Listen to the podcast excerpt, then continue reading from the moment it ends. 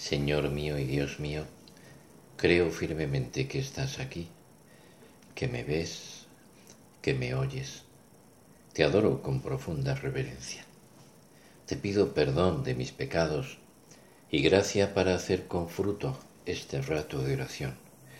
Madre mía Inmaculada, San José, mi Padre y Señor, Ángel de mi guarda, interceded por mí. Durante este mes vamos a vivir una fiesta especial de nuestra Madre. Esa fiesta en la que celebramos la marcha al cielo. María es elevada por Dios a su gloria. Es glorificada. El Señor quiere tenerla. La quiere tener junto a Él para ser esa corona del cielo, esa joya que brille sobre las demás, todas esas almas bienaventuradas que están gozando de la presencia de Dios, que reciben la gloria de Dios, que brillan con la luz de Dios, pero es nuestra Madre, nuestra Señora, nuestra Reina, la que brilla de modo especial, la que hace que todos los demás, de alguna manera, puedan sentirse encendidos por esa luz que brilla. Por eso entendemos perfectamente lo que leemos el día de su fiesta. De pie a tu derecha está la reina, enjollada con oro de Ofir. Hijas de reyes salen a tu encuentro. De pie a tu derecha está la reina, enjollada con oro de Ofir. Escucha, hija, mira. Inclina el oído. Olvida tu pueblo y la casa paterna. Prendado está el rey de tu belleza. Póstrate ante él, que él es tu Señor. El gozo de esa llegada. El gozo de Dios. El gozo de María. Porque ella ha estado también esperando ese momento, el momento de poder gozar de su Jesús desde tiempo atrás. Cuando tuvo que separarse de él en el momento de la ascensión, el Señor se marcha. Y Nuestra Señora, nuestra Reina, nuestra Madre, la Reina de los Apóstoles, la Madre de la Iglesia, se queda cuidando a su Iglesia, pero con un deseo profundo en su corazón de unirse de nuevo a Dios. Por eso, entendemos perfectamente estas palabras que dice San José María. Mientras realizamos con la mayor perfección posible, dentro de nuestras equivocaciones y limitaciones, las tareas propias de nuestra condición y de nuestro oficio, el alma ansía escaparse. Se va hacia Dios, como el hierro atraído por la fuerza del imán. Y nos podemos imaginar a la Virgen Nuestra Señora, atraída por la fuerza del imán del amor de Dios. Y podemos pensar que toda su vida fue un continuo sí a la voluntad de Dios, un continuo buscar esa voluntad para unirse a ella, desprendiéndose de la suya propia.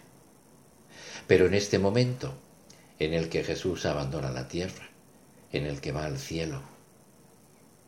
Su alma se queda insatisfecha y desea escaparse, irse hacia Dios, unirse para siempre.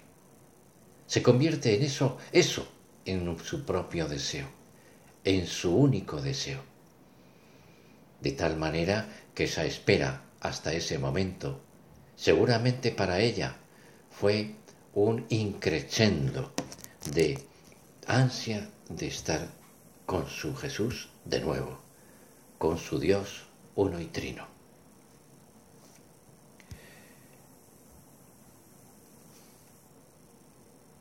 Queremos aprender y queremos también nosotros ser atraídos por la fuerza de ese imán, atraídos por el amor de Dios, en ese andar nuestro en la tierra, hasta llegar al cielo.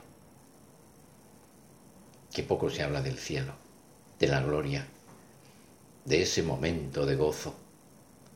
Parece como que aquello fuera un espejismo. No queremos escaparnos de esta tierra, con todo lo que lleva consigo. Y qué pena porque podríamos ser muy felices si viviéramos así. Viviéramos con Dios, viviéramos con María, si estuviéramos de verdad metidos como ella estaba metida en Dios. Si todas nuestras decisiones fueran tomadas con esa ilusión de dar gusto a Dios, de hacerlas por el Señor, con esa rectitud, con esa inocencia, con esa entrega, con ese amor. Y es algo que ahora mismo, en este momento, podemos examinarnos. Yo de verdad vivo en mi vida aquí en la tierra con una intención pura, con una intención santa, con una intención cristiana de dar gloria a Dios, de hacerlo por Dios.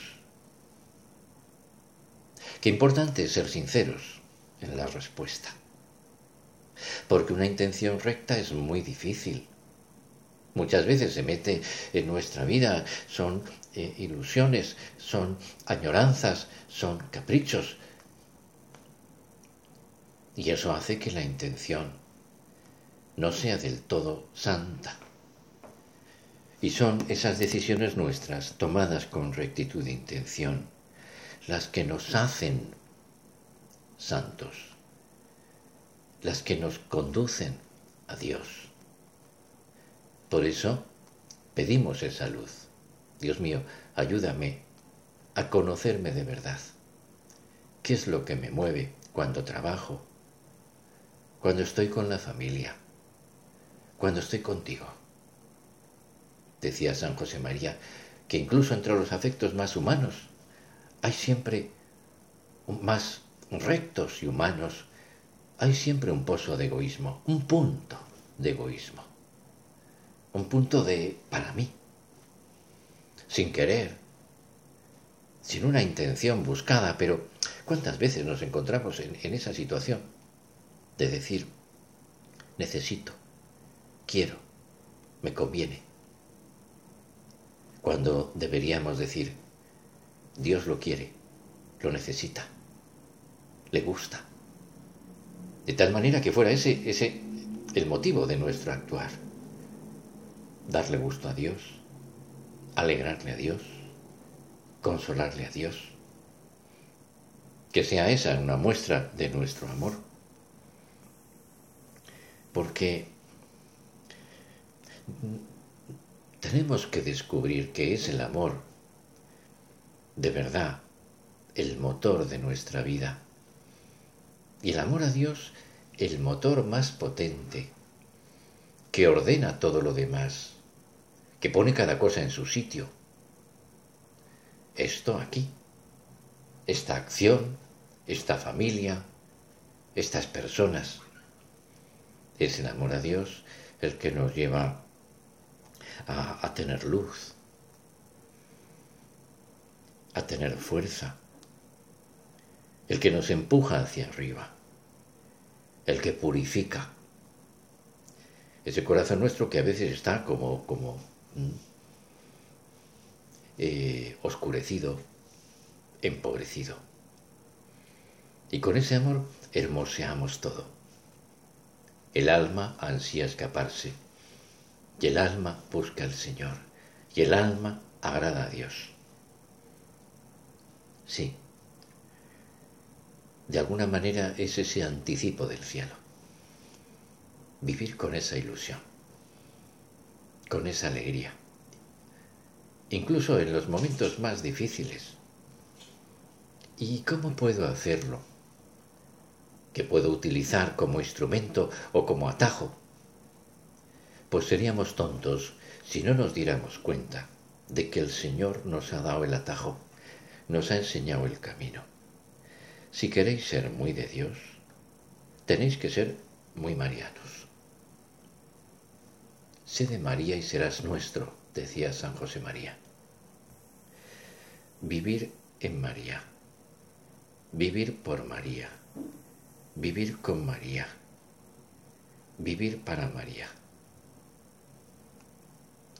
¿Qué fuerza tiene la Virgen, nuestra Madre, para nosotros cuando nos encontramos necesitados, cuando la buscamos como mediadora, como intercesora poderosa. Ella no falla, no nos falla nunca. Somos nosotros los que podemos fallar por nuestra falta de fe, porque quizás pues confiamos demasiado en nosotros porque vemos a María, sí, como alguien especial, pero no como alguien que puede conseguir todo de Dios. Decíamos vivir en María. Decía un gran santo, vivir en María significa vivir envueltos en una atmósfera espiritual de carácter mariano, con sus mismos sentimientos y siguiendo y secundando sus inspiraciones unidos a los afectos de su corazón. Porque los afectos de su corazón son Dios, su Hijo Jesucristo, son los hombres. Vivir en ese ambiente, vivir con ella es vivir en ese ambiente, respirar ese oxígeno, es tener esa gracia. Vivir con María es vivir el diálogo amoroso con nuestra Madre del Cielo. Estamos comunicados con el cielo.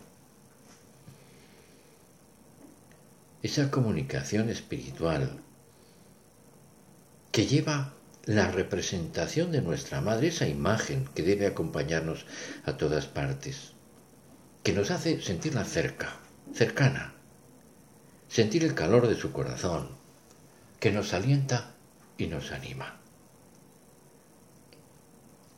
Vivir por María es también vivir a impulsos de las gracias que ella nos obtiene, porque interviene y es la gran intercesora. Y de alguna manera pues vemos esa influencia espiritual en nuestra alma que nos ayuda a vivir unidos y colgados de ella y protegidos por su amor.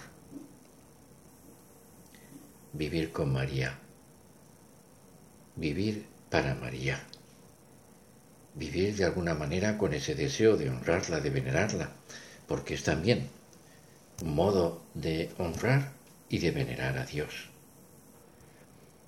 Por eso, cuando leía estas palabras que voy a leer a continuación, pensaba, ¿cómo podemos ser tan poca cosa que no nos damos cuenta de que con ella estamos tan cerca de Dios? Leía estas palabras que se atribuía la Virgen a sí misma en una revelación privada. Decía, quien a María viene, a él lo encuentra. Quien en ella se apoya, a él lo toca. Quien a María se dirige, con él habla. Ella es su vestidura, él es el alma suya. A quien viene y apoya su cabeza en su regazo, todo dolor se le adormece, toda esperanza le florece, toda gracia le fluye. Estar con ella es estar con Cristo. Donde está ella está Jesús. Por eso la tenemos que buscar.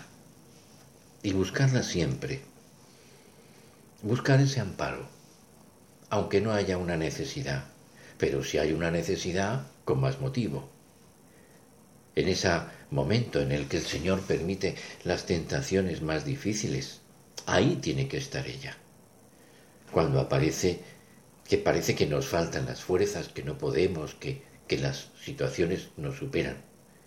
Ahí tiene que estar ella. cuando hay aspereza en el camino. Parece que todo es es más costoso. Ahí tiene que estar ella. Cuando somos más conscientes de las dificultades por las que pasan los demás, esas personas queridas nuestras que están cerca, ahí tiene que estar ella. Ahí tenemos que buscar su amparo. Tenemos esa experiencia y, cada día la podemos tener mayor. Quien va a María, quien acude a esa mediación, de alguna manera se encuentra con ella y recibe sus gracias. Pero ¿qué podemos hacer para que de verdad sea su intercesión tan poderosa? El secreto está en el amor, en confiar en ese amor suyo, en ese amor que es una gran fuerza, porque el amor cuando es total, todo lo obtiene. Incluso aquello que para nosotros los hombres eh, parecería pues como imposible. Porque para Dios nada hay imposible. Por eso en la medida en que amemos, en que no tengamos miedo, en la proporción, en ese modo que, que tengamos de amar a Dios, de amar a nuestra Madre Santa María, Dios nos ayudará y nos hará triunfar sobre todo, sobre todas las cosas. Por eso también nos podemos preguntar y decir yo, ¿cómo confío? de verdad. Contaban de aquella persona que tenía un padre, una niña de siete años enferma. Los médicos le dan pocas horas de vida. El papá era un electricista, un hombre de una fe grande. Y al ver a su niña enferma, aquello le hizo enloquecer de alguna manera. El amor a veces pues hace esto. Saca de nosotros lo mejor. Saca de nosotros las fuerzas que nos faltan, saca de nosotros eh, las decisiones más firmes, más grandes. Y este padre en aquel momento cogió un autobús y se fue al santuario mariano de Luján que estaba a 70 kilómetros de Buenos Aires. Allí llegó a las nueve de la noche. Todo estaba cerrado. Comenzó a rezar a la Virgen con las manos aferradas allí a los hierros, a rezar. Y rezaba, y rezaba, y lloraba, y rezaba. Y así estuvo toda la noche. Pero este hombre luchaba. Luchaba con Dios. Luchaba junto a Dios por la sanación de su hija. Luchaba delante de nuestra madre. Luego, después de las seis de la mañana, fue al terminal a las seis de la mañana, toda la noche rezando. Tomó el bus, llegó a su casa. Al hospital llegó a las nueve más o menos. Encontró a su esposa llorando. Se imaginó lo peor. ¿Qué ha pasado? No entiendo, no entiendo, decía la mujer. ¿Qué ha pasado? Han venido los doctores y me han dicho que la fiebre ha pasado, que respira bien, que no tiene nada. La dejarán en reposo por dos días más, pero no entienden qué cosa ha pasado. La fuerza de la oración, la fuerza de la fe, la fuerza del amor, la fuerza de esa intercesión poderosa. Por eso a quien viene y apoya su cabeza en su regazo, todo dolor se le adormece. Toda esperanza le florece, toda gracia le fluye. Se acaban los dolores, se despierta la esperanza del futuro y la gracia de Dios actúa a través de nuestra Madre. En este mes que la acompañemos que de verdad le pidamos ahora que nos atraiga hacia Dios, que nos lleve como un imán a esa presencia para que todo nuestro día sea de verdad un día que vivamos con ella, que vivamos con el Señor y tengamos también nosotros, de un modo natural, el ansia de que nuestra alma se escape hacia Dios. Te doy gracias, Dios mío, por los buenos propósitos, afectos e inspiraciones que me has comunicado en esta meditación. Te pido ayuda para ponerlos por obra. Madre mía Inmaculada, San José, mi Padre y Señor, Ángel de mi guarda, interceded por mí.